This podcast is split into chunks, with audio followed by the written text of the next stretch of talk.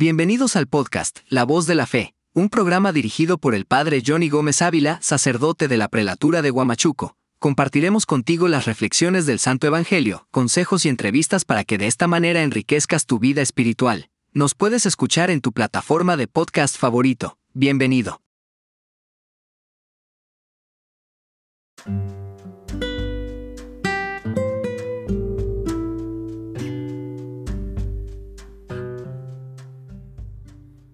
Compartimos la reflexión del Santo Evangelio del día, tomado del libro de San Mateo capítulo 4, versículo del 18 al 22.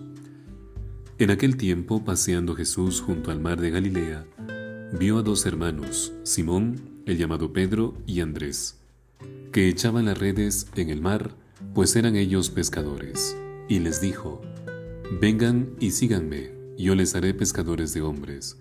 Ellos al momento dejaron las redes y le siguieron.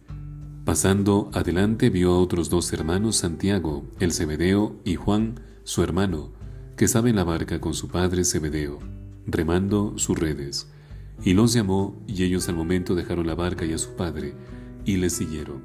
Palabra del Señor. Gloria a ti, Señor Jesús. El día había comenzado como cualquier día, de seguro. Andrés, juntamente con su hermano y otro colega de pescadores, Estaban inmersos en la agotada faena que traía el sustento de sus familias.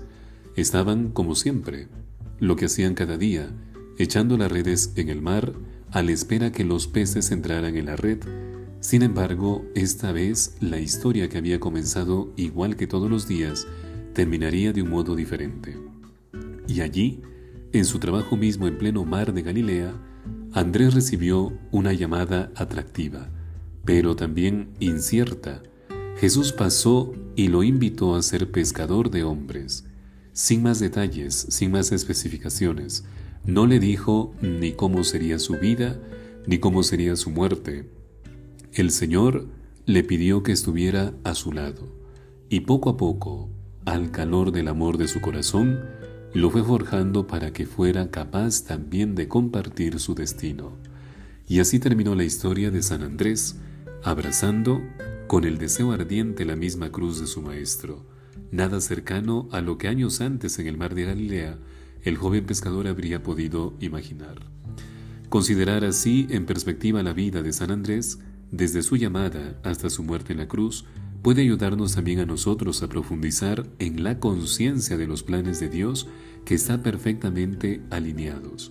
Y los planes de Dios están perfectamente alineados con nuestro deseo de felicidad, sin embargo, la experiencia de los apóstoles nos enseña que para eh, que esa felicidad se realice, necesitamos abandonarnos de verdad en el Señor y dejar de forzarlo a escribir la historia como a nosotros nos parece.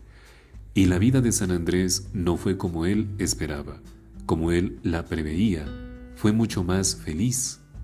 Y eso mismo podría sucedernos a nosotros si nos decimos a seguir a Jesús hasta el fondo, sin querer controlarlo todo y sin decidir nosotros el final.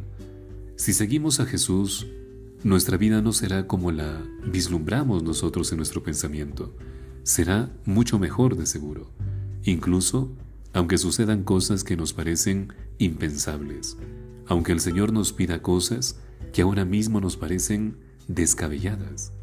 Dios siempre cumple sus promesas, ténganlo por seguro, y a nosotros nos ha prometido que haremos obras cuyo alcance no podemos ni siquiera imaginar, porque incluso podremos hacer obras mayores que Él.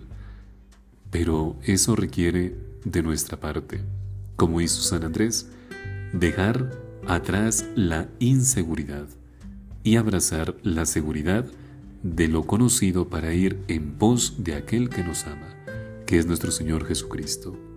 Te habló Padre Johnny Gómez y conmigo será hasta otra oportunidad. Gracias por escuchar el podcast La Voz de la Fe.